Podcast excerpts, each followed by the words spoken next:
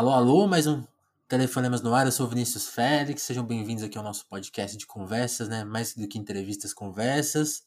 Lembrar todo mundo que está ouvindo de assinar a gente lá no Apoia-se, que é essa novidade, né? Já estamos já tá um tempinho lá, estamos quase batendo o nosso primeiro objetivo. Então cheguem por lá, apoiem, que é importante esse apoio para o Telefonema seguir no ar. Beleza? Estou aqui hoje com um convidado que estava muito esperado, muito aguardado, né? A gente está quem ouve telefonemas com frequência deve ter visto algumas edições nossas sobre a Vice, né? Uma entrevista com a Mauri Gonzo e outra com o Peu Araújo, onde eles contaram sobre a experiência deles no site da Vice. E hoje a gente está aqui com o chefe deles, que é o André Maleronca. Tudo bem, Maleronca? Se apresenta aí, por favor. Salve. É, isso aí. Sou o André Maleronca. Trabalhei lá durante 11 anos. É isso aí.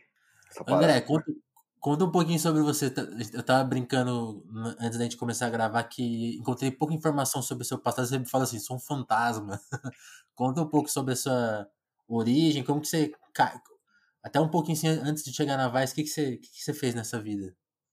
Cara, eu fiz muita coisa, mas é isso aí. Eu sou meio fantasma, assim. Eu gosto de ser um cara mais de bastidor do que de de de estar tá na frente, assim, né? Acho que eu sou melhor nisso. Então, minha carreira, eu comecei a escrever faz muito tempo e a fazer as coisas faz muito tempo. Trabalhei em um monte de coisa diferente. Eu comecei como estagiário na MTV. Quer dizer, eu comecei como office boy, né? Mas aí eu descolei, uhum. fui cobrir umas férias na MTV de redação, assim, de estágio mesmo. Ficar um mês, aí gostava do meu trampo. Eu fiquei lá, eu tinha 17 anos. Eu fiquei lá um ano e meio, sei lá, por aí. Depois fui trabalhar em agência de conteúdo e, e escrever matéria e tudo mais, assim. Então, basicamente, minha, minha caminhada no jornalismo é, teve muitos altos e baixos. Assim, eu fui um cara que ganhei bastante grana numa época antes do estouro da bolha da. Bastante grana para repórter, né? É, sim, sim. Estouro, é, estouro da bolha da, da internet, quando era frila e tal. Mas já. E depois me fudi, porque era repórter, né? É, mas eu trabalhei muita coisa, cara. Já trabalhei um, um, pouco em agência de publicidade, um pouco, assim, quando precisei. Já trabalhei em, em, outras televisões também, na Rede TV, na MTV. E eu era correspondente do Vermundo, é, o correspondente de São Paulo. Eu trabalhei vários anos na numa revista masculina chamada Eliela, dentro da redação. E fiz muita coisa para Rolling Stone, fiz coisas para Soma. É, foi nessa época da, da Eliela, que eu fazia Rolling Stone também, Soma, que eu, me liguei que, que eu me liguei que é, tinham muitas lacunas no jornalismo assim brasileiro. Eu já tinha me ligado antes, mas aí ficou muito aparente. Assim. Saquei. É, de e... não falarem de sexo e não falarem de rap, né? E nem de funk. Uhum. Então foi, foi isso que eu comecei a. Né, eu tentei começar a falar mais disso, de comportamento também e tal, né? Porque era repórter geralzão, fazer a revista inteira. E foi isso que acabou indic... foi por isso que me indicaram pra Vice depois, entendeu? Quando a Vice chegou no Brasil e tal, eu acabei. Entendi. Acabou rolando.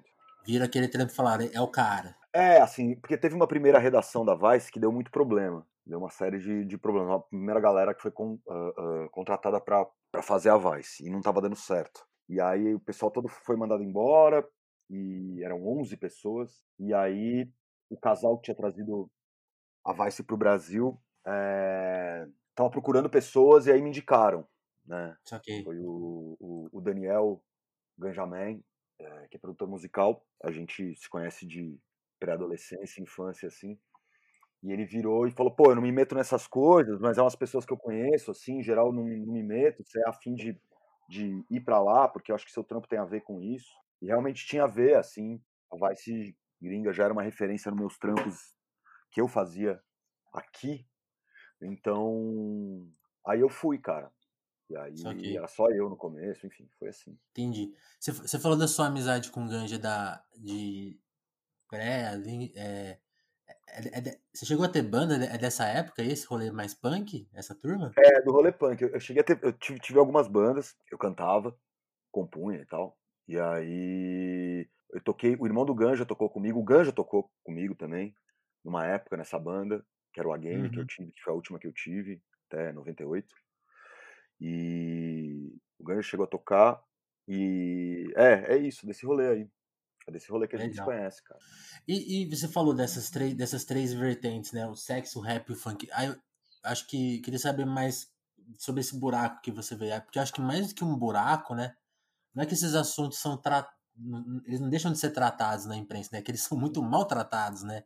Tem muitas.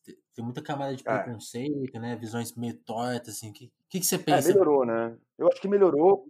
Conta Acho aí. que melhorou. Acho que tem uma molecada hoje em dia que eu acho que a própria Vice ajudou a formar. Eu acho que a Mais Soma, né, muito longínquamente, é, ajudou um pouco também, né? Mas na Vice ajudou a, a gente ajudou a formar, inclusive os profissionais. E aí essas pessoas têm turmas, né? E eu acho que e tem outras iniciativas jornalísticas que ajudaram a, a formar muita gente importante, é, Aham. muito jovem que está aí hoje, né? Tipo, é nós, enfim, tem um monte de tem um monte de coisa. É, hoje em dia que é muito diferente da época que eu era leitor ainda, né? Era antes, assim. E, e vendo as coisas de jornalismo cultural mesmo, assim, de quando antes de eu começar a escrever mais sério, assim, quando eu fazia fanzine ainda, essas coisas do punk e tal. É, era uma imprensa muito racista, muito burguesona, assim, né? Uma visão muito burguesona, assim. É, não tô nem falando da, da galera ser burguesa ou não, assim, tô falando que era uma visão muito burguesona, era um negócio muito estúpido, assim. Eu lembro que uma vez, pra Mais Soma, eu entrevistei o X, quando era aniversário de, sei lá, 10 anos do Seja Como For, que é o Sim. primeiro disco solo dele, e que pra mim é... 99, né? Hã? É 99, não é? Que fez... Puta, eu, não, eu, não- eu sou péssimo de data, cara. É, Beleza, então deixa, É. quieto. A gente olha aí, é, tem que olhar depois. Mas aí eu entrevistei ele pra Mais Suma quando fez 10 anos desse disco. E era um, e é um disco que, enfim, eu acho que é dos. de rap brasileiro, assim, eu acho que é dos cinco melhores, pra mim, né? Sim. Escasso. É, muito foda. E ele falou uma coisa muito doida, assim, né? A gente conversando, ele falou, cara, quando. Antes dele sair em carreira solo, né? Tinha esse outro cenário do, do rap nacional, assim, né? Quando.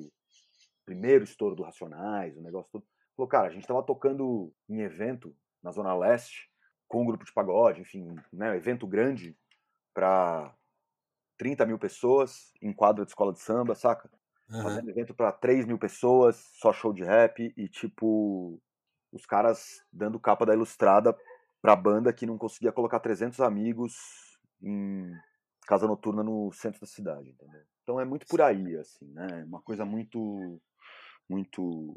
E acho que isso sempre me incomodou, cara. É muito doido que. É... Peraí que eu vou pegar um cigarro aqui.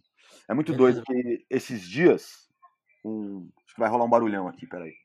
É... É, esses dias, cara, faz, sei lá, nem um mês assim, é, me mandaram um vídeo de quando eu tinha 17 anos, cara, de uma banda que eu tinha antes do A Game. Que era a gente tocando num, num festival que teve em Campinas, chamado Junta Tribo. E aí tem a entrevista é, com a gente. Eu achei muito louco, porque eu não lembrava de eu ter falado essas coisas na entrevista, né? Aham. E aí a entrevista, aí pergunta pra mim assim, ah, o que você achou do festival e tal e tal. Eu falei, ah, cara, eu acho que achei legal e tal. Tocar, né, um monte de banda, tal, underground, tem um monte de, de estilo e tal, mas não tem nada de rap nem de reggae, assim. E precisava ter e tal. Então, assim, já era uma preocupação minha naquela época, assim. Beleza, eu ouvia as coisas, eu ouvia mesmo, assim.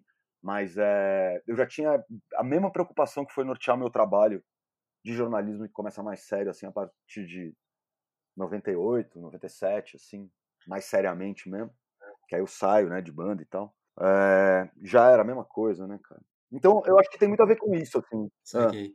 Esse Junta Tribo teve, teve quantas edições? Teve duas, né? É, é, é... Teve duas, essa é a primeira. É, foi a primeira, foi a primeira. Foi engraçado, né, porque... Caralho, barulhão. É, foi ter o, esse festival, nessa época, eu tinha 17 anos, eu tava morando em Campinas com meu pai, é, que eu tinha acabado de terminar o colegial, e, e aí eu fazia muito rolê com, com o ET e, e do Mussarelas ali. E aí os caras foram fazer. Esses caras que eram de uma galera mais. Hoje chamaria de indie, né? Na época chamava guitar, uma. Guitar, né? A galera. Tava inglês, né? É, então, a gente também, né? Mas, é, mas, mas era uma coisa mais rock inglês, assim. E eles iam fazer. A gente descobriu que eles iam fazer esse festival na Unicamp, era uma galera que era estudante da Unicamp. E aí a gente conhecia, assim, não eram amigos, a gente conhecia, né? As bandas tocavam, era um negócio pequeno. Que eles iam fazer, e era um festival que ia ser sexta e sábado, não sei o quê, não sei o quê. Eu até colamos nos caras e falamos assim: ó, o bagulho é o seguinte, vocês não fizeram uma noite de hardcore, a gente vai quebrar vocês. Na porrada. E nem era verdade, liga. Tipo assim, a gente não ia quebrar ninguém na porrada, sacou? Era Nem fudendo, papo, assim. né? Mas aí os caras fizeram a noite. Aí a primeira noite do festival foi uma quinta-feira, que foi a noite do hardcore, que tocou a gente, o Mussarelas, o Safari Hambúrguer de Santos e o, e o Raimundos. Caralho. Que era. É, que já era ruim pra caralho, né? Raimundos naquela época era uma coisa meio Red Hot Chili Peppers, meio Pantera, mal tocado pra caralho, assim. Os caras eram gente fina na época, assim, mas a banda era ruimzona. Saquei. É, né? Que, quem diria, né? Que, que uma, da- uma das bandas mais divertidas daquela época se tornaria isso, né? Mas tudo bem. Acontece. Ah, não, mas é. O, o, o- Tinha essa coisa, assim, né, cara? Essas outras bandas vieram do punk mesmo, as outras bandas tocaram nessa noite, assim, vieram do punk hardcore, assim. É, Essa, essa galera, assim, eles, de Brasília e tal, eles eram menos politizados, assim, né, cara? Tinha uma galera de lá que era, assim, mas era menos politizado, era menos um rolê do hardcore punk, assim. Era um rolê mais roqueiro, assim, sabe? É, Então. Era mais né? a zoeira. tinha uma, tinha uma, tinha uma, uma coisa de, de, de formação política ali que não tinha mesmo. Normal, Saquei. assim, saca? É, é por isso também que os caras foram, né, pra gravadora, o negócio todo, assim, sabe, né? Mudar o som, né? Tipo, tem, acho que tem a ver, assim, sabe? A gente era todo mundo muito mais cabeça dura, assim. Sim, sim. É, é um. Essa concessão conta muita coisa, né? É, verdade. querer trabalhar com produtor e tal. E, cara, não acho errado, não, não acho ruim, não, não acho nada, assim, mas naquela época, se Sim. tivessem proposto pra, pra gente, pra tal, ninguém ia querer, assim, sabe? A galera não, não era por aí, assim, a gente tinha nossas ideias. Acho que esse cenário do qual eu fazia parte, todo mundo tinha suas próprias ideias, assim, tanto estéticas quanto políticas e tudo mais, assim, né? Sim. E, E, o negócio. coisa. E a gente, e a gente cantava. Todo mundo cantava em inglês, cara, por um motivo. Era muito diferente dessa galera do, do rock inglês, assim, né? É, Hum. Acho que a galera cantava em inglês por dois motivos. Tinha um motivo que era essa coisa que o, o Sepultura, o Rato de Porão fazia uns discos em inglês também, porque tinha uma coisa de gravadora olhando pro Brasil, isso era uma coisa interessante, mas, tinha, mas era um outro bagulho, principalmente, assim. Que era um bagulho, cara, que era uma galera que cresceu ainda, muito criança, mas numa época que o punk era uma coisa muito violenta aqui em São Paulo, saca? Sim. Muito violenta em São Paulo, Rio e, e, e Baixada Santista e tudo mais. Então todo mundo queria um pouco se diferenciar, por mais que gostasse muito e tal das coisas de punk rock. Essa galera do, que vem do hardcore assim quer se distanciar um pouco disso, inclusive para sair desse circuito de violência extrema, assim, saca? Saquei. É, e meio que deu certo, assim. Era, era meio para isso, assim. É, é- é engraçado isso, né? A gente hoje vê o, o cenário. Eu acho que a gente vive num mundo. Não sei se a palavra civilizada é correta, mas, tipo assim, nessa, nessas cenas não, raramente tem treta, né? E, eu tava, por exemplo, eu tava vendo. Sei lá, acho que tem a ver com a formação das cidades, né? Também tem um momento atual, assim, mas eu tava vendo um papo do Clemente, né? a- o punk ali nos, no- na virada dos 70 e 80 era só treta, só briga, e, tipo assim, ele falou assim, né? Dava até morte, né? Era É, eu cresci, eu cresci com essas histórias, né, cara? Não peguei essa parte. Mas assim, eu peguei uma época que tinha morte em show, assim, sabe? E fui muito show Aham. que foi. ah, que encheu de careca e os caras bateram em todo mundo, em gente das bandas. É, eu vi que. Eu peguei bem nessa época que aquelas gangues Devastação Punk e, e Headbangers do ABC tinham se juntado pra fazer frente aos carecas do ABC. Então a rua era muito violenta, tá ligado? Era muito violento mesmo, assim. Não existia você sair. E era uma, bo... e era uma bosta. Sim. Mas assim, não existia você sair na rua com camiseta. não ou- existia, não ou existia um rolê que não era seu, né? Tipo, de outro bairro, né? É, então, tinha essa fita e não tinha essa de você sair. Não existia você sair na rua e pegar um ônibus. Não existia, não existia. Você tá com um corte de cabelo, ou com uma, uma roupa, ou um bagulho assim, e não vinha alguém falar com você, entendeu? Falar assim, e Certo. aí, mano? O que, que você curte, de onde que você é, qual que é a sua? E era uma ideia que você tinha que trocar pra você, pra você não ter que trocar soco, tá ligado? E várias Sim. vezes você trocava ideia e várias vezes você tinha que trocar soco, era uma bosta. Não era bom. É, não, Não porque é. eu, eu, eu pego a minha experiência, cara, eu, eu fui em todos os lugares, assim, que eu quis, sem, sem nenhuma, sem ser incomodado nunca, assim, eu acho. Mesmo rolê de rock, rolê de rap, assim, você chega lá, tá uma galera de boa. Nunca, eu nunca tive esse. Eu nunca senti essa vibe. Quando eu vi o, o, o Clemente falando, eu fiquei, fiquei meio chocado, caramba, já foi. Não, eu muito. lembro, cara, sabe, tinha show que, é, que eu fui no show num dia, sei lá, show do Ramones, que eu fui num dia, no outro mataram um cara na saída, né? Na Palme, primeira vez que veio, acho que mataram um cara também, de facada, é, nos arredores do show. Era, era uma bosta, cara. Era ruim, era ruim. E aí você come... aí quando você começa a escrever, é engraçado, né? Porque na, na fase, na fase da Vice, acho que você escreveu pouco, né? Graças Mas a você- Deus. eu queria que você contasse um pouco desse rolê de escrever, assim, o que que... ah, escrever dói, né, cara? Escrever então, dá uma trampa, sei lá. Eu, go eu gosto mesmo, eu gosto de escritor, escritor mesmo, eu gosto mesmo do João Antônio. É, uhum.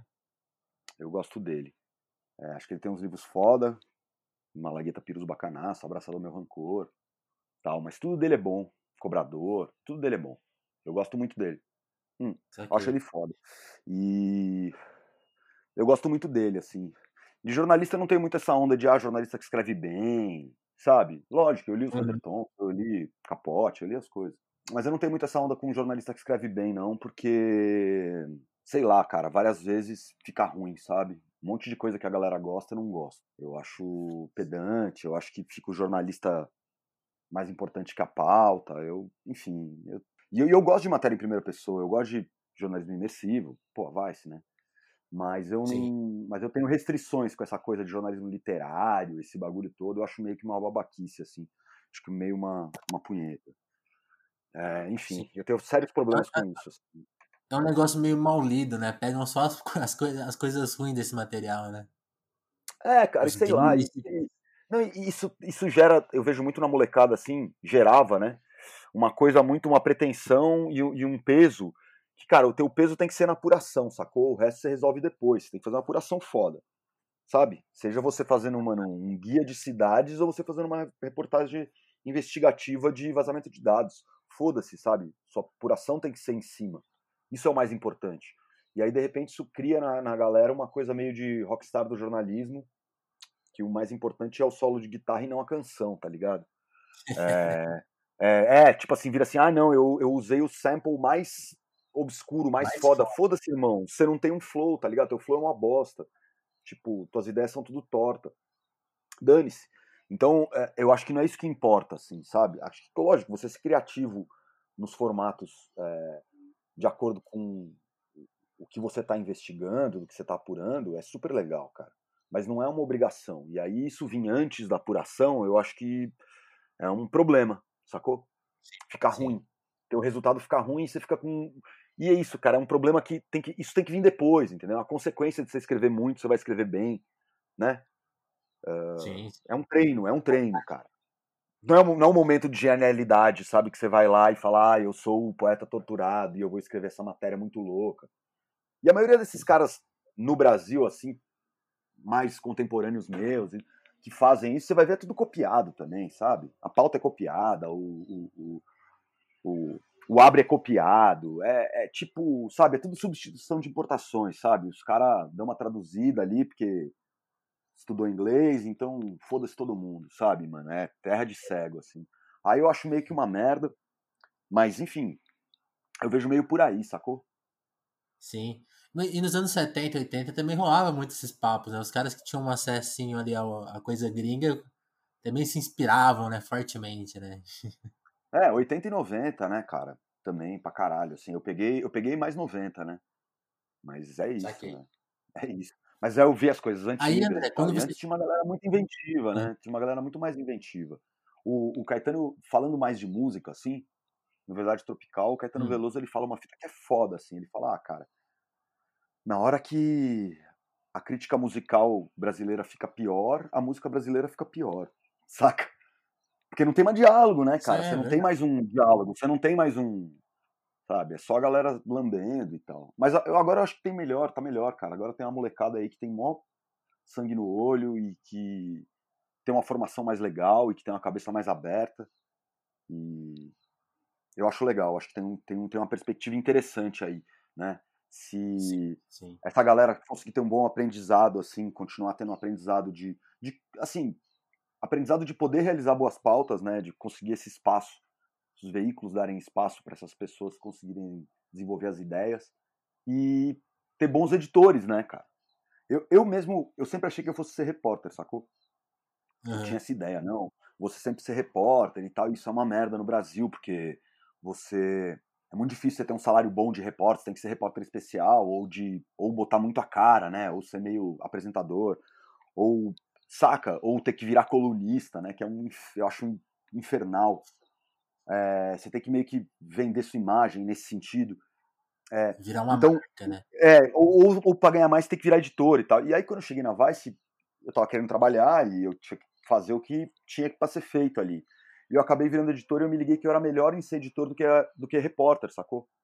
Eu era melhor em Sim. pautar, era melhor em, em, em alinhavar as pautas que vinham da molecada, que era melhor nisso. E aí foi legal, foi uma boa descoberta, sacou? É, sobre esse papo de música, eu acho que faz muito sentido esse papo e. E é curioso, né? É, eu acho que a gente vive, assim, tem uns 10 anos aí que a música brasileira tá voando. E eu até acho que 2020 vai ser um ano de baixa por motivos alheios à, à indústria, né? Ao, às pessoas, né? Porque teve a pandemia e realmente aí baixou o clima. É, geral, assim. É, geral tá segurando os discos, né, cara? É, eu, eu, trabalho, eu trabalho com música de, um, de um outro jeito, assim, também, porque eu faço direção artística de uns discos, né? E de carreira, e de clipe e tal. Eu fiz. Sim, quero te perguntar disso depois. É, eu fiz. Começou assim, cara. Um dia tava. Eu e o Gonzo já tinha entrevistado o, o Dom L por causa do Costa Costa para mais soma. E, porque também, para mim, a, a mixtape do Costa Costa é que nem o disco do X, assim, é top 5. Mudou minha vida uhum. e o caralho, eu acho foda. Desacreditei quando eu vi primeira vez e ouço até hoje. Foda. E aí eu fui trocar ideia com o Dom, porque o Dom tinha soltado um som solo, e falar, mano, e aí, o que, que você tem, cara? Como é que, que eu te ajudo e tudo mais, né? E aí, cara, ele falou, pô, tô com umas músicas aqui, me ajudem e tal. Aí eu e o Gonzo ajudamos ele a. Ele tava com as músicas prontas do Caro Vapor, da mixtape. Falou, pô, queria ver o que, que eu faço, como é que eu lanço, é, qual a ordem das músicas, o que, que eu ponho de capa, o que, que eu ponho de nome, etc, etc, etc. E aí começou a minha relação, ajudei ele a organizar isso. Nesse meio tempo, o Oji me procurou, porque é, eu tinha entrevistado ele para a Soma também. E quando eu entrevistei ele, eu falei desse autor, do João Antônio.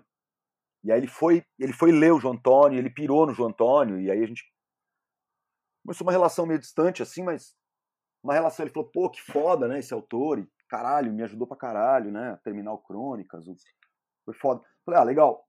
E aí ele me. Ele veio falar, pô, tô, tô pra fazer um disco, preciso fazer um disco, me ajuda. Eu falei, beleza, vou fazer a direção artística para você. E aí a gente fez esse processo de dois anos que saiu o Rá, do Oji. E aí e foi muito doido, com o Nave e tal. Aí depois eu fiz o RPA 3 com o Dom, e agora a gente tá fazendo o RPA 2, que vai ser foda. E a gente pretende lançar esse ano, por mais que o mercado tá todo mundo segurando os discos, essa que é a parada. Porque, Sim. pô, vou fazer o disco, não vou fazer show de lançamento, vou ganhar dinheiro como, né? Porque o show de lançamento é, dá dinheiro, e aí faz turnê, e aí não tá dando para fazer show. Mas, cara, também, sei lá, do RPA 3 a gente demorou seis, oito meses para fazer o, o show de lançamento, porque a gente queria fazer um show. Era ambicioso pra caralho nossa ideia, a gente fez um show ambicioso. Pô, conseguimos fazer umas, acho que quatro ou cinco vezes, que tinha cenário, tinha iluminação, tinha um monte de participação, era um bagulho doidaço. Então foda-se, uhum. assim, também, sabe? Tipo, Sim, sim. Um disco tipo RPA 3, que é um disco que desce lento, né? Não é pra você ouvir. Não é aquela ideia que fica ali efêmera, né? Então acho que até faz sentido lançar nessa, alguma coisa nessas horas mais desafiadoras, é. né? Se o seu trabalho é. for desafiador, lógico. Lógico, lógico. É, então, tem diferentes coisas, né, cara? A galera faz música com diferentes é, objetivos. Então, eu entendo quem tá segurando, assim. Sim, mas sim. É isso, mas deve vir muita coisa boa aí também. A galera tá em casa, trancada, compondo. Não que isso garanta que seja alguma coisa boa, assim. Super difícil trabalhar eh, nessa situação, né, cara? Teu psicológico fica abalado. É uma merda, assim, é uma merda. Essa época tá uma merda de pandemia. Mas. É, tem que, aquela coisa, né? O estúdio, o estúdio, é um lugar ainda, né? Por mais que se faça é. música em casa, o estúdio é, é uma é. vibe. É, não, e, e, você não tá conseguindo viver as coisas, né, cara? Você não tá conseguindo. Exato. É as coisas que fazem parte da vida, assim. Então, falar, ah, não, dá pra você focar, dá pra você fazer nove cursos, aprender língua. Fazer... Não, não dá, bicho, sabe? Você... Ah. Uma hora você vai conseguir fazer um monte de coisa e outras horas você vai ficar na merda, assim, porque. Sim. É uma época escrota, né? Tá todo mundo deprimido. É. Um monte de gente é, é, é morrendo. É, é aquele papo, é jogar bola sem torcida, né? Tipo, é, vira uma coisa meio idiota, né? É, cara, não, e, e sabe, Sim. cara, não dá pra você sair na rua direito, saca? Não dá pra você encontrar as pessoas, tipo. Sim. Sei lá, tá ligado? Eu, sim, eu, sim. eu, furei a, eu furei a quarentena pra, pra, eu tive que furar a quarentena e ir para duas cidades diferentes para cuidar de dois enterros, saca? Tipo, foi uma coisa que eu fiz, foi uma puta bosta, assim, sabe? Então, mesmo que eu tenha encontrado familiares e, e visto as pessoas, né, e ser um bagulho, é, foi uma merda. Então, é tudo ruim, saca? Sim, sim. Enfim. Mas vamos falar da Vice, então, um pouquinho, né? A gente deu esse Bem. passeio em outros assuntos. Porque aí você falou, né? A gente falou um pouco de escrever, um pouco do jeito que você pensa, por exemplo, cultura e, e jornalismo. E aí quando você chega na Vice ali com a indicação e tal, e de um e como você mencionou, né? Uma, uma primeira experiência da Vice no Brasil que não deu muito certo. Como que, se, como que você recebeu, assim? Então, como te, te passaram a missão? Tipo assim, te deram algumas coordenadas ou você que falou, não, vai ser desse jeito aqui, a gente vai buscar esses objetivos. Como que foi esse primeiro cenário. E até queria que você contasse um pouco da época, né? Porque, porque ali estava ainda no auge dessa transição, né? Várias coisas mudando no mercado, várias ideias, o próprio papo de. Que acho que a coisa que você mais deve ter falado na vida, que devem ter te procurado para falar sobre jornalismo, é ah, o novo patrão do jornalista, né? Toda essa, essa conversa. Mas conta é. um pouquinho, né, da, da, sua chegada ali na, na redação, você até falou sozinho, né? Como que você foi é, cara, nesse cenário novo? Cara, assim, é, eu sempre acho que o modelo de negócios é problema do patrão, né? E eu sou trabalhador, eu sou sempre fui empregado ali na Vice, então eu, o modelo de negócios da Vice ou de outro lugar que eu trabalhei era só uma situação, tá ligado? Uhum. É, e não e não uma preocupação minha assim de tipo ah como que o não eu vou vamos fazer o paywall não cara minha preocupação é só eu conseguir realizar meu trabalho o que me foi proposto e a Vice teve alterações na linha editorial, algumas super sérias nesses anos todos que eu tive lá, muitas mudanças de rumo e tal. Né, isso vem da matriz internacionalmente, tal, muitos ajustes. É, eu rapidamente percebi que eu tinha que desenvolver uma linguagem é, brasileira para Vice, é, para que ela funcionasse, né? Não dava para eu emular exatamente a mesma coisa que estava sendo feita lá fora, nem só tipo ah, adaptar, vou traduzir coisas, sabe adaptar, não, não, precisava criar um outro negócio precisava criar isso. Então, minha busca é, profissional foi meio nesse sentido. E aí, os desafios que me eram colocados, aí eu tinha parâmetros, né, que me eram colocados, e eu tinha desafios que me eram colocados, do tipo audiência e, e enfim, conseguir captar, uh, uh, uh, captar projeto de marca, né, não era eu que captava, mas, né, assim, a Vice também servir dessa como, como uma, uma vitrine. Tem uma vitrine boa. Tem uma vitrine boa. Então, assim, faz a vitrine boa e, tipo. Mas aí eu tinha uma boa liberdade editorial. Assim, isso demorou bastante tempo para eu conseguir conquistar. Demorou bastante tempo para eu começar a ter equipe e tudo mais. Foi uma batalha, porque a, o casal que trouxe a Vice para o Brasil, eles não eram do meio da comunicação. Eles é, era outra coisa, assim. Eles trouxeram porque eles acharam muito louco, acharam legal falam, pô, uma puta oportunidade de negócio. É, tanto que eles contrataram uma galera para fazer as, as coisas primeiras que não deu certo, assim, então eles estavam meio patinando. E aí a gente foi desenvolvendo essa relação e eles tinham muitas preocupações, muitos medos, né? E a Vice tem uma, uma linguagem que às vezes é meio assustadora.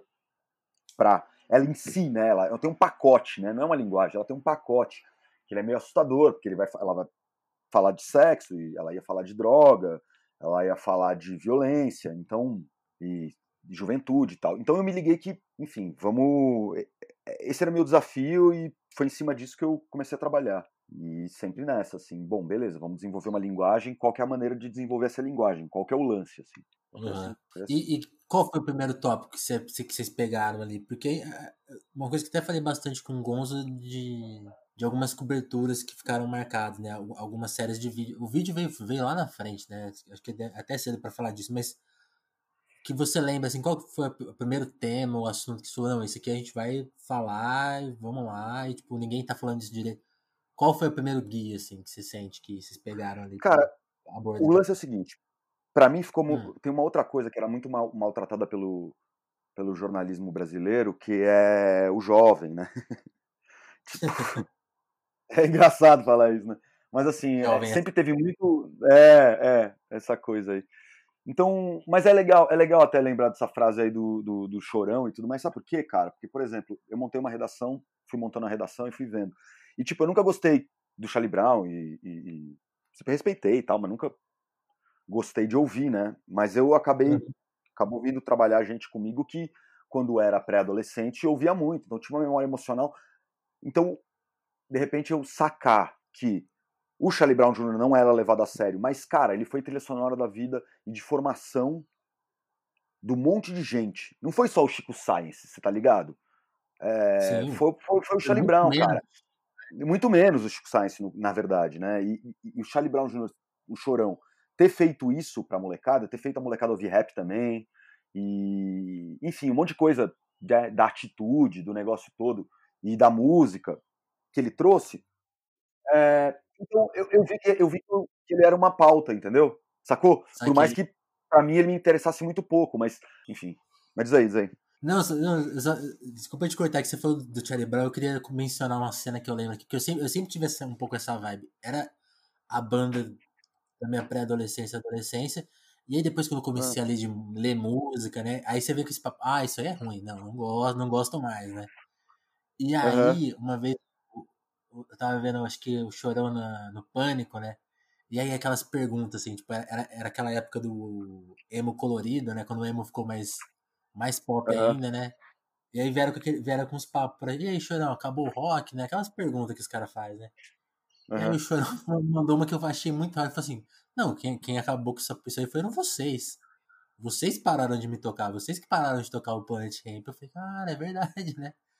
É. E, aí eu, e, aí que, e aí que eu comecei a sacar isso assim, do Chorão, né? Tipo assim, ele, ele, ele, ele pôs o RDO na MTV, né? Tipo, ele, ele fez umas coisas legais, né? E ele foi é, desvalorizado. É. é, fez, cara, fez, entendeu? Então, assim, e eu me dei conta que aí, aí, aí a jogada era assim, né? Tá, então como fazer isso e fazer isso ser uma pauta interessante para qualquer pessoa ler, inclusive eu e gente que não sabe quem é o Chorão, que é, que é mais nova. A gente pegava esse uhum. público também, entendeu? É, então é. a gente ia pensar coisas, tá ligado? Sei lá, entrevistar pessoas que têm tatuagens do Chorão. Enfim, um monte de coisa. Então, mais ou menos assim, cara. Mais ou menos assim. Uma coisa que deu muita. Os protestos de 2013 deram muito cartaz pra gente, assim. É, acho que o documentário que a gente fez em 2013 sobre os protestos é muito bom. Acho que ele é muito bom até hoje. É... Ele é muito bom mesmo. Então isso deu muito cartaz, deu muita audiência, deu muita relevância pra gente, assim, porque a gente estava cobrindo em tempo real e se for ver a, a, nossa cobertura de todos os protestos, desde o primeiro. A gente estava cobrindo o MPL de antes, né? Tem essa, assim. A gente já tinha feito um mini doc sobre o MPL que não tá mais Antes online, infelizmente. Hã? Antes de ser modinha. Antes de ser modinha. É, não, mas é porque era muito isso, assim, olhar as coisas que estavam acontecendo. A gente falou, cara, tem esse negócio acontecendo, esses moleques estão organizando, eles estão organizando centro, eles estão organizando periferia, eles estão organizando secundarista. Vai vir alguma coisa daí, né? Então vamos ficar de olho. Então tinha muito essa coisa, assim, sabe? É, de olhar o que estava interessando as pessoas, de ter um diálogo, de, para o jovem se sentir representado lá, não ficar cagando regra para jovem, entendeu? ai, tô aqui na minha, na minha coluna falando jovens, o que é bom de música atual é isso, sabe? Em minha opinião, foda-se isso, cara. Ou o que é interessante é isso, ou ah, a nova tribo jovem. Não era muito isso, não, cara. Era mais assim, sacar o que, está interessando os jovens, o que, que eles gostariam de falar, que jeito eles gostariam de falar, e aí transformar essas coisas em né? pauta. É, cara, transformar essas coisas em pauta pra ter um diálogo, inclusive para quem é mais velho, conseguir entender qual que é dessa molecada, entendeu?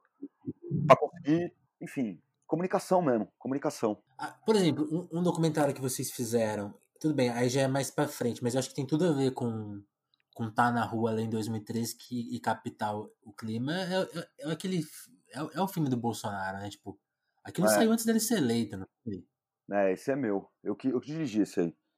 Cara, foi uma bosta fazer isso aí, cara. Foi ruim pra caralho. Eu, eu passei muito mal, cara. Eu passei muito mal. É. É mas, mas né? por que? É, é, é, eu assistindo, é um, é um bom documentário. Qual foi a parte sofrida ali do rolê? Foi, foi ver a merda de perto ao vivo? Ah, cara, na hora que você tá na. Tem uma parte do documentário. Não sei se você lembra, que a gente tá num. Porque tem isso, né? Foi antes da eleição dele, né? Foi antes da eleição. Mas o Bolsonaro, cara, a gente já tinha é, coberto ele já desde antes, antes. Uhum. É, porque tinha. Tem uma matéria, acho que é da Débora, cara. Pô, a Débora era legal de você convidar pra, pra ser entrevistada aqui. Vai dar lista, né? É. É, se eu não me engano, foi dela. Chama assim: é horrível ser difamado pelo Bolsonaro. Que ele perseguiu, uhum. fez vídeo fake. Já, bicho, muito antes de sair para presidente. de dois professores do Distrito Federal, ah. saca? Era uma puta história escabrosa. Então, tipo assim, nosso papel enquanto veículo, a gente já tava avisando e falando, cara, esse cara é perigoso, e ele tá crescendo, e ele é essa merda aí e tudo mais. A gente já tinha. A gente já tava nessa bala, sacou? A gente já tinha percebido. É... Então foi meio isso. Então a ideia era meio essa, assim. Quando eu quis fazer esse documentário, foi uma briga interna bem grande, assim, para eu conseguir fazer, enfim. Por questões que. Da, da antiga gerente, que não vem ao caso aqui falar, uhum. mas para a gente conseguir fazer vídeo dentro da Vice era sempre uma batalha muito grande, por incrível que pareça.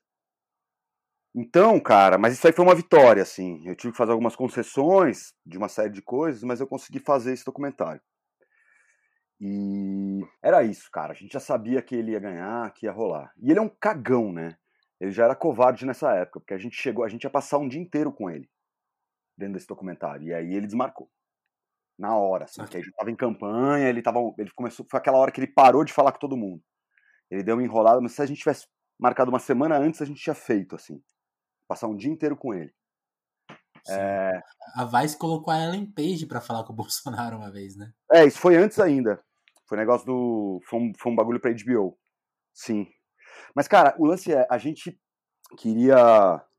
Eu queria muito fazer esse negócio. O que eu passei mal mesmo foi a hora que a gente tá naquele um curso de tarde no sábado ali do Direito a São Paulo.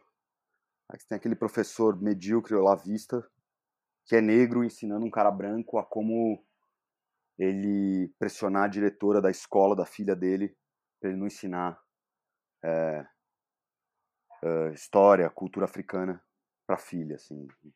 Esse cara, parece que esse cara tem mais vários momentos, assim, é Paulo, não sei o que, esqueci o nome dele.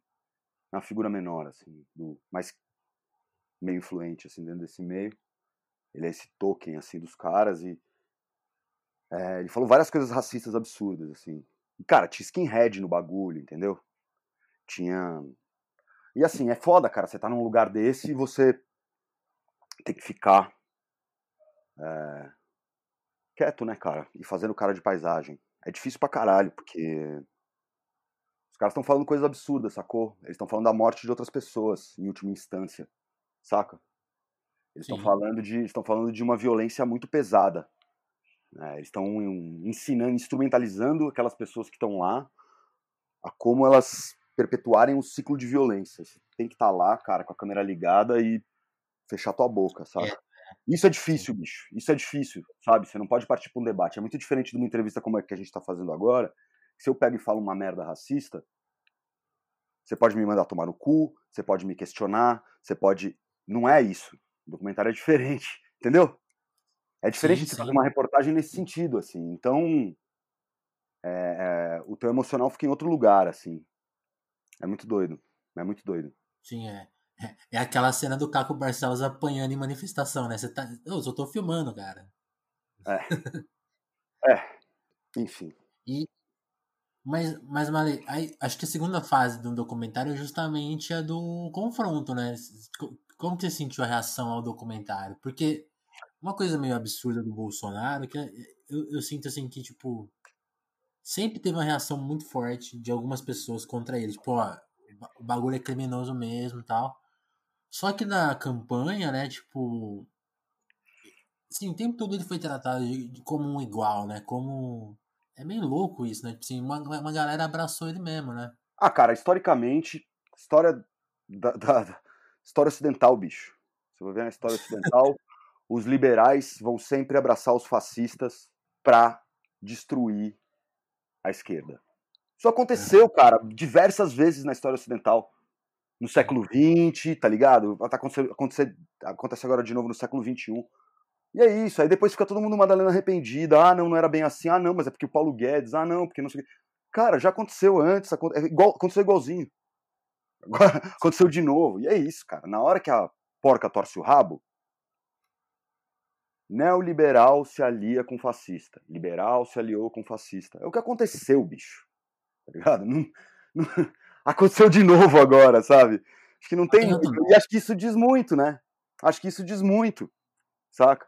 Agora, e é sempre nessa falsa equivalência do tipo, ah, o comunismo anarquismo, a extrema esquerda, plá, plá, plá, blá, blá, blá, blá, blá, entendeu? E é tudo mentira.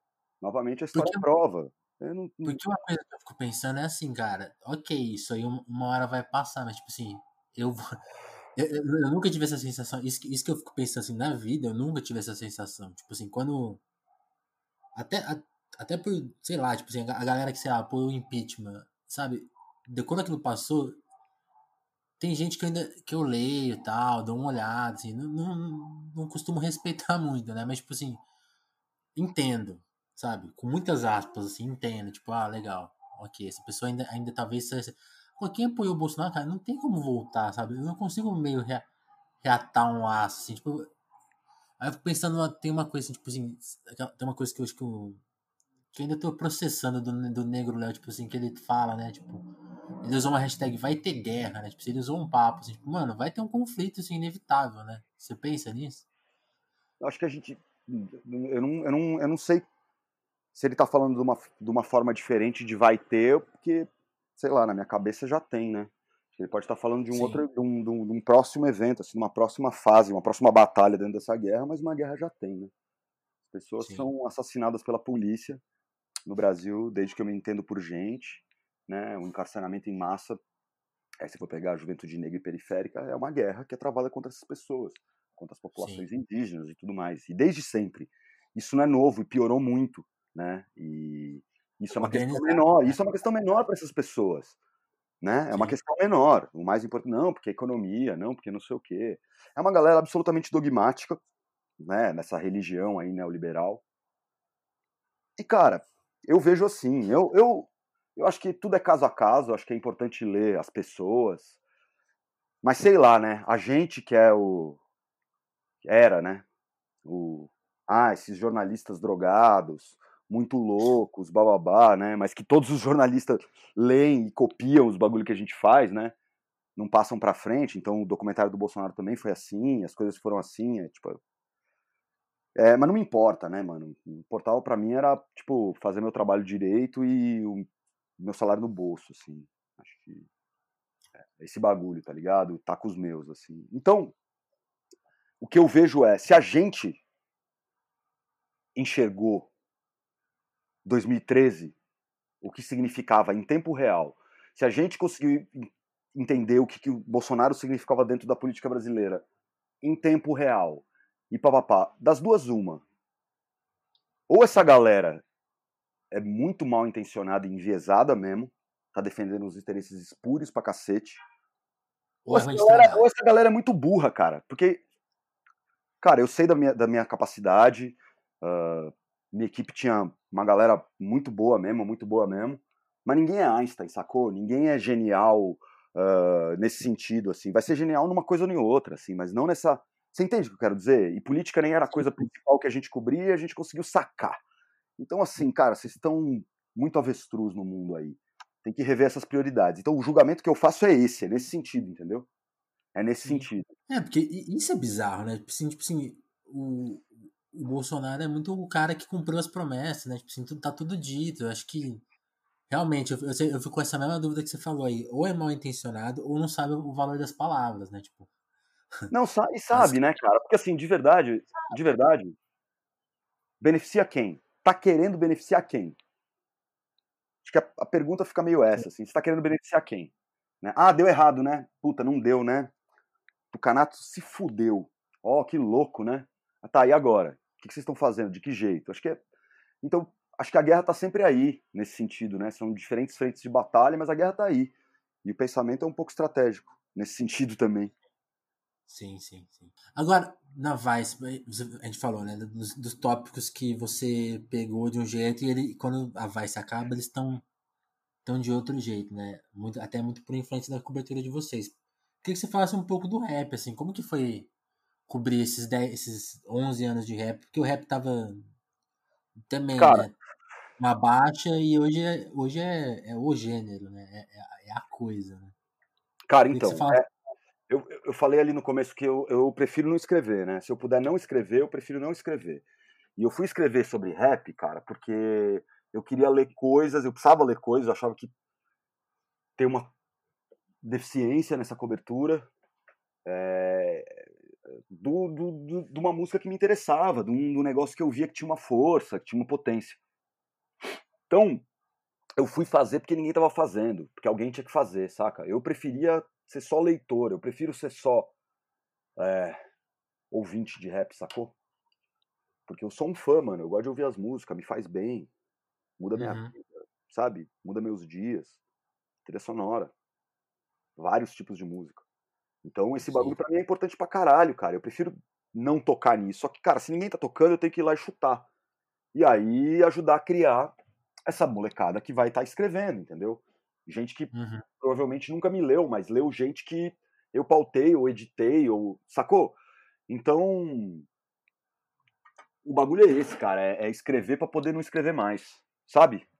Sim. É, cara. Sabe? Pra ter Sim. gente melhor que eu, cara. Pra ter gente preta escrevendo sobre rap. Saca? É essa parada. porque uma essa que eu parada. fico gente sem- saca sim, mais sim. coisa que eu. Sim. É, Só que alguém tinha que começar. Né? Alguém tinha que começar. E aí eu fui começar. E aí a Vice Sim. E eu sempre vi a Vice muito assim como uma plataforma, né? Para mim e para outras pessoas, É, não como ah, a Vice, o veículo internacional super legal e tal. Ah, beleza, cara, mas isso aí é defender interesse de patrão. O que é interessante é a gente conseguir inocular coisas ali que mudem as linguagens de comunicação no Brasil e que mude- eventualmente mude o Brasil, assim. Eu acho que pro bem ou pro mal a gente conseguiu fazer um pouco isso, assim, sabe? Principalmente na formação de profissionais. Então, e, e da linguagem, né? E da linguagem, sem dúvida, pra caralho, assim, sabe? Então, do jornalismo, assim. E eu não acho que isso vai ser uma coisa que vai ser reconhecida. Não é uma preocupação minha. Cago e ando pra isso, cara, de verdade, assim.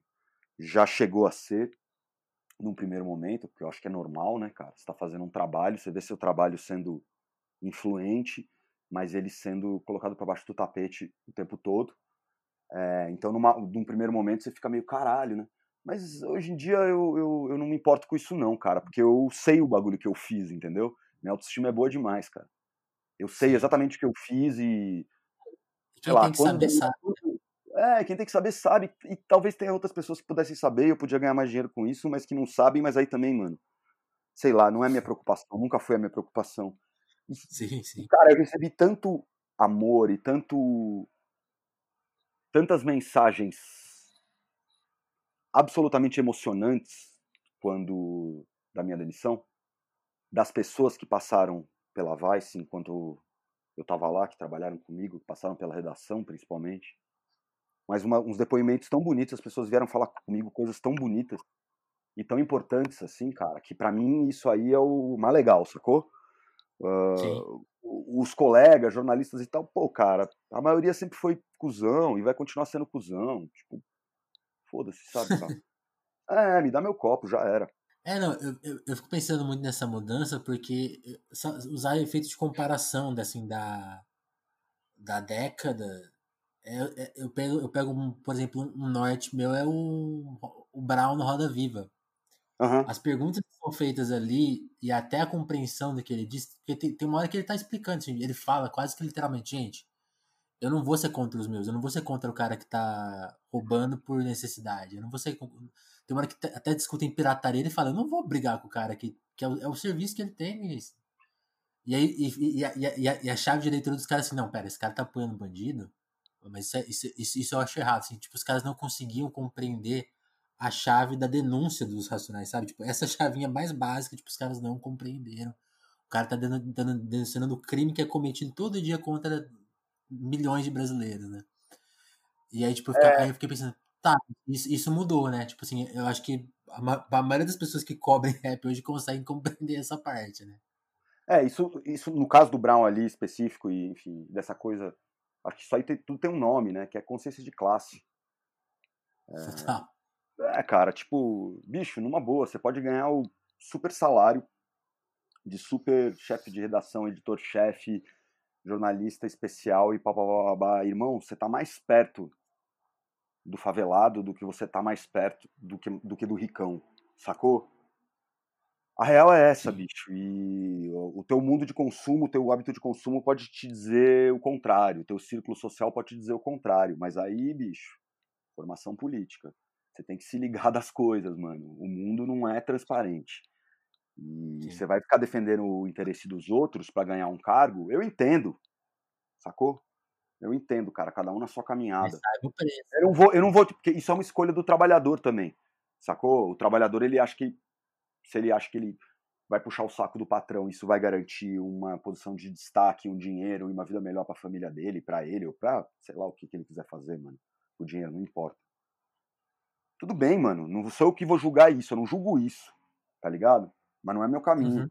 E eu acho que isso tem um reflexo no trabalho, né? Jornalístico tem. Então, só um exemplo. Isso aqui. Ô, ô André, da, da, sua formação política, que você, que, que você me conta? Porque você falou que de uma de inspiração da literatura, né? Mas de, de você, tem um, você tem uma tatuagem do Marx, né? O que, que você leu? O que, que você, como que isso chegou na sua vida, assim? Qual, qual, é, ou você não é muito de ler, você pega... Qual, qual, qual, como que é a sua formação? Cara, eu vim do punk, né? Eu vim do uhum. punk. Então, minha formação veio do punk. E aí, essa parada de, de, de ter uma visão é, que você vai refinando e vai estudando, veio daí. E aí eu, eventualmente, eu já morava sozinho, eu já trabalhava e, enfim, já vivia a vida, já tudo. Já estava aí no mundão, estava fora da casa da minha mãe, fora da casa do meu pai já. Eu fui fui batalhar para entrar na faculdade, para voltar a estudar, porque eu estava precisando, eu estava meio perdidão. E eu fui estudar geografia na USP. E aí, cara, eu fui fazer um monte de cursos sociais, eu ficava muito na biblioteca da FFLS procurando livro. Foi lá que eu li o Blues People, Negro Music in White America do, do Leroy Jones, né, que depois adota o nome de Amiri Baraka, porque eu achei lá, não é que alguém tinha me indicado, eu só achei o livro lá e achei que era interessante, fui ler. Esse livro mudou minha vida, né? Foi isso que me fez sacar que eu tinha que né, e que é um marxista, né? É, que eu tinha que sacar que uh, pô, cara, você tem que escrever sobre rap, né? Não é suficiente você você ouvir rap, gostar de rap, você tem que escrever. Né? Mas eu li o Marx, eu li o Lefebvre, eu li, enfim, eu li os anarquistas todos, né? Li os marxistas, li muito Milton Santos, né? Antes de entrar na faculdade já, eu já estava lendo Milton Santos, porque ele tinha uma coluna na imprensa, na Folha, comecei a ver ele, comecei a ir atrás das coisas dele. Então vem tudo, vem uma coisa de cada, de cada lado, assim, né? Sei lá, tinha, quando eu era moleque mesmo, tinha tudo de quadrinhos, assim, Chiclete com Banana, Piratas do Tietê, tinha Animal, que publicava um monte de coisa. Isso te dava, e tinha um rolê na rua, né? Isso te dava uma, uma, uma abertura para o mundo, assim, que era muito diferente do que do que eu só ia ter na escola, em casa, assim. Então, tudo isso foi foi me despertando muito interesse assim e eu fui indo atrás né? fui trabalhar em movimento de moradia é... então foi meio por aí assim sabe fui em acampamento do MST essas coisas cara essas coisas legal legal e, e, como você falou né isso, isso você falou que, tava, que é ruim de data, mas isso, essa, esse processo aconteceu junto com. Foi depois do rolê punk, então? Ou foi durante? Foi durante, foi no final do meu rolê punk, assim, né? Ah. Do meu rolê de, de, de, de, ter banda e tal. Foi no final do meu rolê de ter banda. Que aí eu já tava trabalhando, estudando e tendo banda, e era muita coisa. Eu falei, cara, tô bom de ter banda. Tipo, tá bom, já fiz, já fiz o que eu tinha que fazer, entendeu? Já tive meu, meu sonho eh, eh, infantil de de ter esse bagulho, foi legal pra caralho, tá bom, agora eu quero ter outros sonhos, tá ligado? Quero fazer outras coisas. Você, você fez uma listinha esses dias no Twitter de pessoas que você encontrou, o, e o Milton Santos tá nela, você chegou a conhecer ele? Cheguei, cara, cheguei, ele era um cara muito generoso, bicho, ele era foda, porque ali na, na História Geografia, no prédio, tinha uma, uma lanchonete ali dentro e, e uns, uns bancos, bancos grandes, assim, né? E nessa época ele só dava pós-graduação, essas coisas. E ele não tinha carro, ele sempre vinha de táxi. Então, ele parava no estacionamento, a gente estava ali. Ele chegava, a gente estava ali esperando para entrar na aula, né? Tomando café, fumando cigarro, essas coisas tal. E ele sentava ali, cara. Toda vez. Ele chegava antes e sentava ali, no meio da, das pessoas. Ficava todo mundo super intimidado. Mas ele sentava ali numa assim, cara, eu tô aqui, o que vocês quiserem perguntar, o que vocês quiserem falar, o que vocês quiserem. Saca? Ele era muito generoso nesse sentido, assim, uma, uma uma presença muito muito foda, cara. É uma memória muito boa que eu tenho desses momentos. Eu nunca consegui perguntar nada para ele, não. Mas já acompanhei outras pessoas perguntando coisas e conversando. Ele tinha um jeito calmo, assim, era muito foda, cara. Muito foda mesmo. Sim. Não, e, e, é um baita posicionamento, né? Você, você chega ali, você não vai pra sala dos professores, né? Não vai se excluir, né? O cara é, ficava cara. ali no ambiente mais democrático que tem. Quer dizer, é, é a generosidade que ele tem. Se você, você lê as coisas dele, ele tem essa generosidade o tempo todo, né, bicho? Você vê uma entrevista Legal. dele, aquele documentário sobre ele, ele, ele tinha essa generosidade, principalmente do ensino, assim, né? Ele era um cara que acreditava nisso mesmo, de verdade, assim. É, é foda, é, é uma. É um. É uma fé. É uma aula, né? É, não, é uma fé bonita, assim, de ver, sabe? De verdade, meu irmão. É, essa fé aí, essa fé aí. Sim. Aquela fé, né? Aquela fé, aquela lá, todinha. Ô, Maria, eu queria que você contasse mais desses, desses encontros, porque a sua lista é muito boa, aliás. Deixa eu pegar ela aqui. É uma lista de pessoas. É, era um meme, né? De pessoas que você encontrou, é pessoas que você encontrou, não era isso? Era isso. Mas é uma lista muito boa, porque ela, ela conta bastante sobre isso. Tem vários caras punks aqui, tem o Redson. Redson eu encontrei, mano. Redson eu encontrei. Primeira vez que eu encontrei o Redson, eu tinha 14 anos. Hum. Um show que era Sepultura e Ratos de Porão. E aí o Redson tava lá, cara. No intervalo entre os shows, ele tava lá. E eu fui, troquei uma ideia com ele. Foi legal pra caralho, cara. Depois vi o Collor tocar, enfim. Já tinha visto, depois vi de novo. E, mas é, nunca foi um cara próximo meu, né? Mas eu Sim. troquei essa ideia muito de fã, assim, com ele esse dia. Foi, foi foda, bicho. Eu sou muito fã do Redson. Sou muito fã do Redson. Aí, ainda, ainda na lista, ó, sabotagem. Sabotagem eu encontrei bastante, cara. Sabotagem eu encontrei bastante, porque na época que estavam produzindo o disco dele, hum. um dia o Tejo ligou lá em casa, o Tejo do Instituto, e falou: Cara, estamos produzindo um disco aqui, tem que, que ver, é. tem que ver, tem que ver, tem que ver. Vem cá. E aí a gente chegou lá, cara, e tava o Sabotagem, e tipo, ele com a pasta de, de, das rimas dele, e começou a. Começou a a cantar as músicas dele, o bagulho todo, e caralho, velho, esse cara é muito foda. Só que o Sabotagem tem um negócio que, que é muito doido, né? Você lembra que tinha um programa que chamava Musicaus? Ah, eu, eu, eu não assisti, mas é, é, o programa do Gastão, né? Do Gastão, do Gastão. Tinha o programa do, do, Gastão na Cultura, e que tinha uma, uma, um negócio que você fazia um desafio no programa. Uma hora alguém hum. ia lá e é, lia um poema, cantava um bagulho, acho que era meio temático, assim, e ganhava, sabe, os brindes do programa, assim, sabe? Ah, esse livro que mandaram para cá, esse disco, essa coisa, esse negócio. Esse negócio né? E o Sabotagem não tinha gravado disco ainda. Uhum. Só que ele já estava participando dos shows do RZO, cara. E todo mundo sabia cantar Rap Compromisso antes da música ser gravada e antes de ser lançada.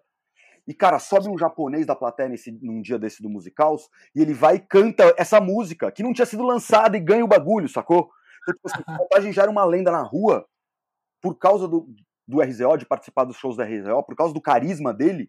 As pessoas sabiam cantar a música dele, as pessoas cantavam a música dele do bar, assim, era um bagulho, entendeu? E a internet não era um lance ainda, né? Não, não era, era zero um lance. Entendeu? É, antes do bagulho, antes do bagulho ser gravado. É, é, é, essa era a força dele, assim. Enfim, convivi muito com ele. Ele me ensinou a fumar rachixe no copo. Eu nem fumo mais hoje né? Ele me ensinou um dia que ele foi em casa. Eu tenho a camiseta dele que, né, camiseta de sabotagem da, da primeira que saiu, que eu encontrei ele na rua no dia, assim. Ele falou, puta, acabou de sair. Falei, caralho, que louco. Ele pegou, tirou e me deu, assim. É, eu, eu, gostava muito dele, cara. Eu não consegui no, no enterro dele. Ah, que pena. É. é. não, ele é uma coisa que a gente fala, né? Que pena mesmo, porque foi no auge mesmo, né? A parada tinha, a parada tinha virado, né? A coisa, a coisa tinha virado. é, dizer, né? tinha, cara, mas assim, vou falar uma coisa pra você. É, o... A coisa melhorou muito hoje, né? Eu acho muito mais legal hoje em dia. Ele era um dos caras mais talentosos, ia ser, só que naquela época, cara, que ele tava muito em ascensão, assim, já tinha gente nas internas falando mal dele, já tava um negócio esquisito, assim, sabe? Também. Ah. É uma pena, cara. Eu não sei o que ia, teria acontecido, sabe? Eu tenho certeza que com todo o talento dele, toda a luz que ele tinha, ele ia superar esse negócio, sabe? Ia cagar e sair, assim. Mas tinha essa coisa. É a mesma coisa, né? Toda vez que vai sair um disco do Racionais, os caras falam, ah, não vai ser bom. Não vai ser bom. Não vai ser bom. Aí sai o disco, os caras falam, ah, não é bom. O outro antes era melhor. Dá dois anos tá todo mundo copiando os caras. Sempre foi assim, cara. E eu acompanho desde o primeiro, sacou? Então depois Sim. que saiu o, o, o, o Holocausto Urbano, depois desse, todos os outros foi assim, cara. O papo na rua era sempre esse, entendeu? Então, sei lá se é o Brasil que tem muito hater, sei lá se é a, a, essa, essa ética da miséria que o milionário é. até o, até, o, até o mais miserável tem no Brasil, sei lá o que é, mas tem um lance. Não sei o que ia ter acontecido. Sabe por quê? Sabe que eu até queria te fazer essa pergunta para saber a sua visão disso, porque quando vendo o trabalho do Ganja, né? Tipo assim, o Ganja aparece ali, né? Desse rolê punk que você mencionou, e depois ele começa a produzir os caras do rap, vai produzir o sabotagem. Eu sempre fiquei em dúvida, até queria te perguntar isso, como, como que você enxerga, porque depois que o sabotagem morre, tem um, um, um, vácuo ali, um certo vácuo, né? Que depois a. Que vai aparecer a turma do Emicida, aí o Ganja vai produzir, por exemplo, produzir o Criolo, né? Tipo assim, eu considero a produção dele um, um, tem uma coisa além ali, uma, uma manha dele, né, de, de produção. Aí eu fico pensando assim, o que ele faria com sabotagem até, até quando, a, quando a música brasileira começasse a abrir um pouco mais a cabeça pro rap ser menos racista e menos preconceituosa, o que eles teriam feito, né? Essa é uma coisa que vem, assim, porque, porque aquele disco do sabotagem já tem tudo que depois, sei lá, uns 10 anos depois, quase, 5, 6 anos, seria muito mais aceito, né? É meio louco. É, isso. É, cara, eu, essa é a grande questão, né? Não dá para saber. O Ganjo sempre foi grande músico, desde moleque ele sempre gostou de todos os tipos de música, né? Ele sempre gostou muito de reggae, lógico, e tudo mais. Então a caminhada. Então, é um cara eclético, né, cara? Gosta das coisas. Você vê as discotecagens que ele faz ali de sexta-feira, ali no Twitch e tal. É um cara que gosta de muita coisa, assim, muito tipo de música diferente mesmo, assim, né? E uhum. muito bom músico, muito mesmo, assim, puta ouvido, puta gosto, assim. Então, não dá, só dá pra. Pô, eu, eu acho que ia ter sido foda pra caralho. Mas não é, não, porque a, o, meu, o, meu, o meu é muito retrospectiva. Eu lembro de ver o Sabotagem, porque eu era bem moleque na época, e ver ele, tipo, indo na Band, no programa no Mion, assim, umas coisas assim, tipo, Sim. da época, mas, mas ainda não era o meu rolê, assim, não, eu não captava aquilo eu, eu, fui, eu fui ser o cara, eu, eu fui pegar o crioulo de primeira. Aí tudo bem, aí eu ouvi, eu ouvi muito aquele disco. Aí eu, quando eu fui olhar em retrospectiva, eu falei assim, caramba, já tinha muita coisa da, produ, da produção do Ganja aqui, né? Então eu fiquei. Aí eu ficava pensando, putz, será que se ele tivesse ficado mais tempo, ele teria virado. E, e, tem esse engraçado esse papo que você falou, assim, de muita gente ser hater dele na época, né? Eu acho que ele com certeza teria enfrentado isso. É, tava, tava começando a borbulhar, não é que tinha muita gente não, mas tava começando a borbulhar um papo, assim, sabe? Uhum. Uns apelidos, uns bagulho, é, cara, coisa de normal, né, cara? É, foi fazer filme, né, gera muita inveja, né? É, cara, é, não, e outra, né, todo mundo quer, né, mano, se não tem pra todo mundo, o negócio começa a ficar esquisito, é... sei lá, tá ligado? Sim, tem uma, tem uma cena do invasor que esses dias eu tava vendo um documentário sobre o por acaso, assim, vendo, zapeando na TV, tava passando um documentário sobre o, o Brandt, né, o cara que dirigiu o Invasor, e ele conta um pouco do método dele, assim, o Paulo Micruzente conta, né, assim, e aí tinha uma coisa que eu não sabia, eu, eu nunca vi o Invasor, é um... É legal. Eu, tenho, eu, tenho, eu quero ver até. E, e, tem uma coisa que eu não, não sabia da experiência ali, é que o, o Brandt sempre tinha uma... Ele sempre, ele, ele fala nesse documentário que ele sempre tem uma coisa de misturar Acho que nos primeiros filmes dele ele mistura atores jovens, velhos, depois ele entra numa onda de misturar não ator com ator. Uhum. Cara, e, e, aí ele vai explicando um pouco do processo e o Miklos conta uma história que assim, o Brand passava as falas para eles e o Miklos e o Sabotagem ficavam meio que retraduzindo os textos para ficar mais, mais rua mesmo. Assim, sim, né? sim, sim, sim. É, o Sabotagem fez isso no, no, no coisa. E aí tem uma informação que eu também não sabia, que assim, o, os atores do rolê mesmo, que eu agora não lembro, era, acho que era o Marco Rico, Marco Rica e outro cara, não lembro agora, eles não ficavam sabendo disso, eles só tinham o texto original. Então, a, quando você vê a, a, o filme, a reação dos caras ao que o Sabotagem está falando é muito natural, porque eles não faziam ideia do que havia. Ah, que legal. O e que faz sentido, cena... Não, e o que faz sentido, porque, porque a, a, é a luta de classes real, né? Que é se dar a linguagem, né? E, os e a expressão dos caras. Real. Gostei, gostei. Achei... Não sabia disso. Eu gostei. Achei, achei cara, meio esganzela. Achei meio esganzela. Esganzela é, é dos meus preferidos também. E é muito bom, assim, você ver. Depois eu até te digo, cara, vai rever a cena que o Miklos apresenta o sabotagem pros caras. E ele fala assim: não, a gente vai gravar o disco dele não, e tal, aqui, ó. Essa cena eu sei de cor, essa cena eu sei de cor, eu tô ligado. Os caras que ele rima, os caras, ah, tá desgostoso com a vida, não curte um rap. Eu tô ligado, eu tô ligado essa cena aí. Aí eu fiquei pensando assim, a reação dos caras é muito original, porque eles ficam puto de verdade. Você sabe, você sabe esse negócio que você falou, puta, o que, que o que disco que hum. os caras iam ter feito e tudo mais.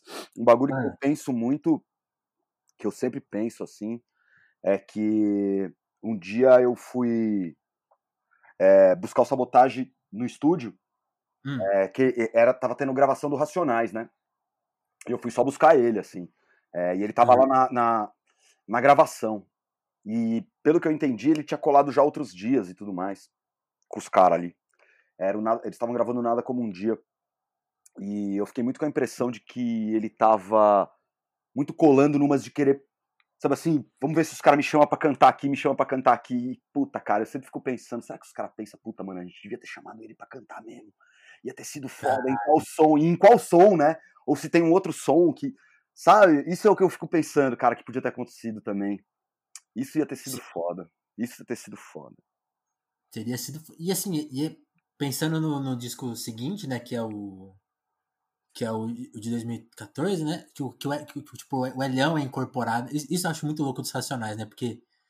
Eu, eu, eu também queria te perguntar isso, se você enxerga dessa maneira, porque eu, eu, não, eu não entendia muito os Racionais, né?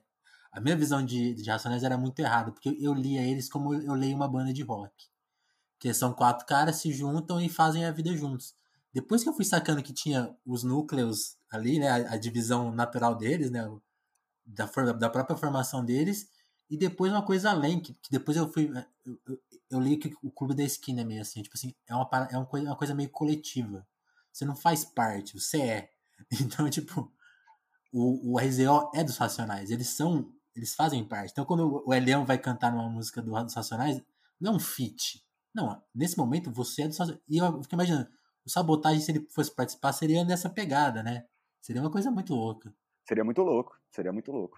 Você concorda com essa, com essa ideia ou não? Eu não sei, cara, eu não sei. Racionais é muito difícil para mim, cara. Eu sou muito fã. Eu não consigo ter. Eu não consigo. Eu não consigo muito falar sobre Racionais, uh, pensar tanto sobre Racionais. Assim, penso muito sobre Racionais, mas eu não consigo falar muito, assim. Entendi. A última vez que eu falei alguma coisa publicamente foi quando saiu Quanto Vale o Show, que é meio que o solo do Brown ali, né? No, uhum. no entra no, no, no, no, disco mais recente deles, e no dia que saiu, e eu lembro do dia, eu lembro da sensação que eu senti, e eu lembro do, dos caras. Eu tava, eu tava em casa, porque eu tava meio com febre, assim, tava um dia quente, eu tava de cueca em casa, assim e saiu o som, cara. Eu ficava dando pulo em casa, eu fiquei maluco. E eu falando com os caras, os caras na redação, meus editores, assim, né? Tubas, Gonzo, Léo Martins, e os caras, mano, e eu falando pros caras, assim, a milhão, assim, tipo, ah, essa música, isso, aquilo, aqui, os caras, tem que escrever, você tem que escrever, você tem que escrever. Eu falei, ah, vai se fuder, que mané escrever. Não, você tem que escrever, você tem que escrever. Eu falei, ah, beleza, vou. Então eu falei, ó, tem você segura esses BO, esse BO, esse BO, redistribuir os trampos, assim, né? As coisas que eu tinha pra fazer para eles me ajudarem. Fui lá, sentei a bunda, escrevi. E aí mandei, aí os, aí os caras receberam o texto e falaram, ah, tá, mais um texto do Mali que ninguém consegue entender nada. E aí eu escrevi, cara, eu escrevi. É, mas para mim é um negócio. Eu acho eles o bagulho mais importante que tem é, do Brasil de arte, assim, eu acho, contemporâneo, assim, acho que é o bagulho mais importante, acho que é um negócio que é. é muita coisa ali, saca? Eu acho que é muita coisa, é muita coisa mesmo. É, não, é, é um movimento muito forte, né? Esses dias o Gonzo até compartilhou, acho que era uma fake news, assim, eu não sei se é aquelas fake news propositais ou não, né? Mas era uma, era uma chamada muito engraçada, que era assim, é, Lula abandona a carreira... É, é fake que Lula vai abandonar a carreira política e entrar para os racionais. Maravilhoso, né? Maravilhoso, é bom demais. Isso, essa é boa demais seria, ele nunca, não tem como abandonar a política e entrar para os nacionais. Então, é, é a única parte fake dessa notícia. É. E seria, seria maravilhoso, realmente. Mas, sabe, Mário, Mário, eu queria te fazer mais uma pergunta, então, porque é. você falou do Costa Costa, e é, e é, um grupo que eu conheço bem pouco. Uhum. E quando você pesquisa o Costa Costa no YouTube, o disco, porque é uma coisa que não tem no Spotify, né, por exemplo, para quem é. É, não tem, não Spotify, Já aviso que não tá por lá, se quiser procurar. Mas tá na... o disco que a gente encontra no YouTube tá numa conta sua, né? Então... Não, não tá na minha conta. A playlist tá na minha conta. Eu organizei a playlist. Ah, é? Eu organizei. Outras pessoas subiram e eu só organizei a playlist da mixtape. É. Porque ah, pra eu poder ouvir, cara, eu fiz pra eu poder ouvir. Porque é isso, eu era fã, e enfim, antes você baixava os arquivos, né? Eu tinha, eu ouvia em casa e tal. Aí com essa coisa de YouTube e tal. E é um disco que não dá pra ter no, no, no Spotify, essas coisas, as pessoas pedem muito por causa de direitos autorais, né? Uhum. Tem, tem toda uma coisa de liberação, tanto de sample quanto de batida gringa e um monte de coisa, então não dá pra ter. É uma pena. Assim, quer dizer, dá pra ter, mas é um, é um trampo, é um dinheiro, advogado, enfim. É todo um processo que. Saquei. É isso. E aí, acho que uma. Pra gente voltar ao tema da Vice e encerrando o papo, porque a gente estourou o tempo, eu, eu, tô, eu quero fazer entrevistas mais coisas de uma hora, até porque depois eu, eu sempre falo, eu gosto muito de ouvir entrevistas longas, mas eu não gosto de editar as entrevistas longas, né? Então eu tô tentando deixar elas mais curtas, mas já, já estouramos, então eu quero fazer mais uma pergunta aí. que é.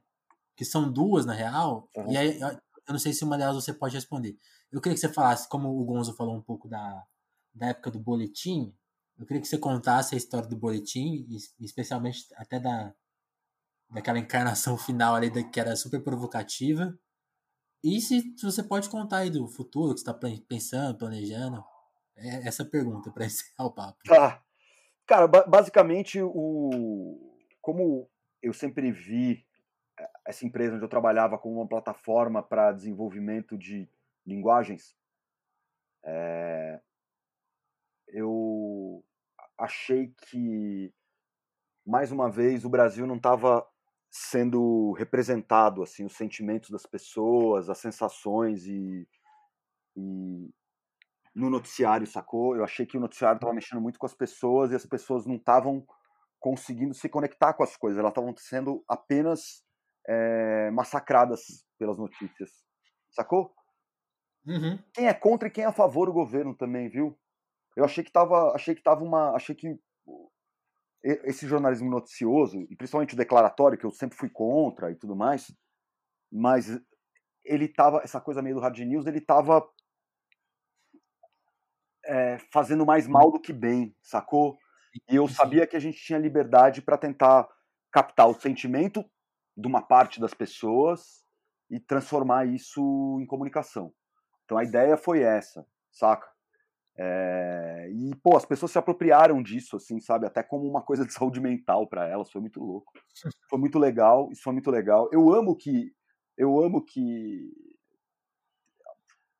Nesse emputecimento das pessoas, né? Com, com, com o governo, com a situação política. É, e quando eu falo com a situação política, eu tô falando até de gente que é a favor do governo, né? Tem um emputecimento geral da nação.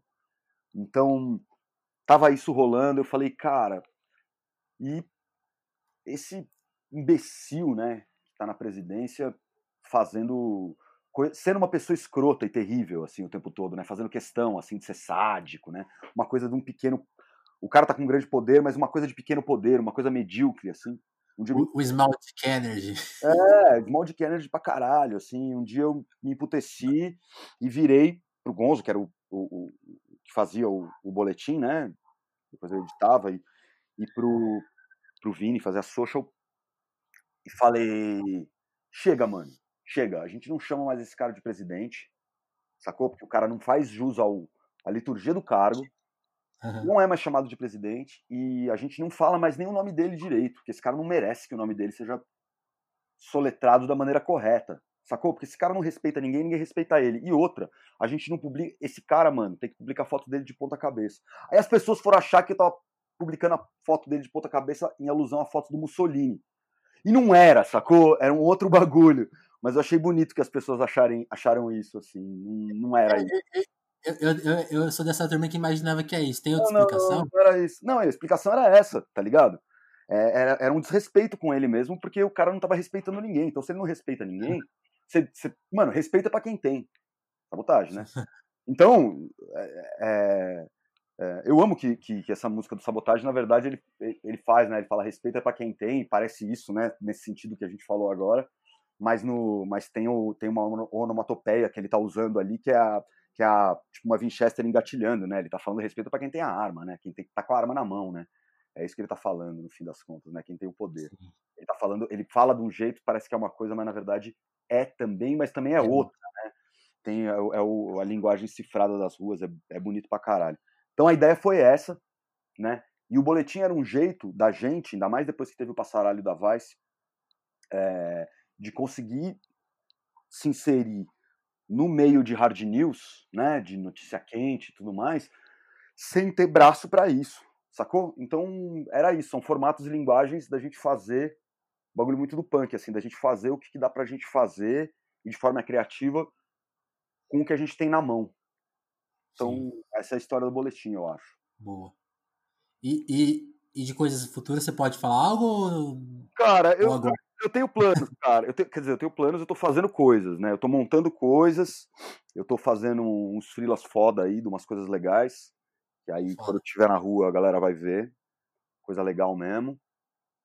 Não tô procurando emprego necessariamente. Falei com algumas pessoas. Talvez eu pegue alguma coisa fixa, talvez não. Não tô muito é, pensando nisso nesse momento. Tô tentando mais fazer essas coisas aí que eu quero fazer, saca? É, tem um projeto que eu tô fazendo com o Gonzo, que, enfim, se a gente conseguir colocar no ar em breve, era para ter, era para ter, era meio que para estar tá no ar já, mas teve esses percalços da vida aí, desses enterros, dessas coisas, isso demandou um, uma outra, um outro lugar da cabeça, uma, uma, uma outra dinâmica. Então, mas em breve tá aí, cara. Vai ter umas coisas legais, vai ter coisas legais. E, na, e agora eu tô fazendo também o RPA2, né? O é Dom, isso que eu te perguntar. Então tem o Dom L novo. É, com o Dom e com o Nave. Estamos fazendo, cara. Eles estão lá fazendo as músicas. Eu dou os pitacos, encho o saco deles. Tá legal, cara. Vai ser bonito pra caralho. Acho que vai ser um puta disco. Eu tô, eu tô muito. Tô muito. Agora, é que é isso, né? Tem um monte de coisa que complicou para gravar os músicos, as coisas agora, mas a gente tá dando uns jeitos aí. Mas de composição tá lindo, cara. Tá lindo, lindo pra caralho, assim. Vai ser super legal. E vai ser diferentão do que ele vinha fazendo, mas também vai ter a ver, enfim, aquelas coisas. Coisas do Dom L, né? Coisa dele ali. Sim, aquele feeling.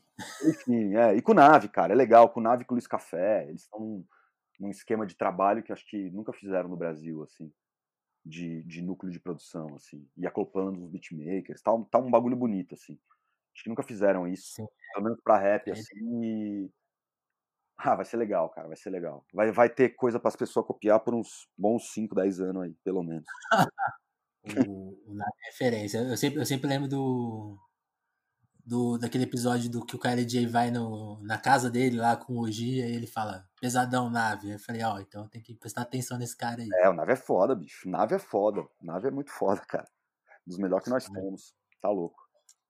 De longe. André, isso, queria te agradecer pelo papo. Imagina, cara, eu que agradeço. Quando, quando tiver novidades, a gente volta aqui para contar sobre elas, então. Falamos, falamos bastante de outras coisas, mas também falamos da Vice, que era o objetivo, e foi muito 10 papo. Valeu. É nóis. Abraço, então. Abraço. Boa, bom trabalho aí, boa. Você boa... também, cara. Valeu aí. Abraço, valeu.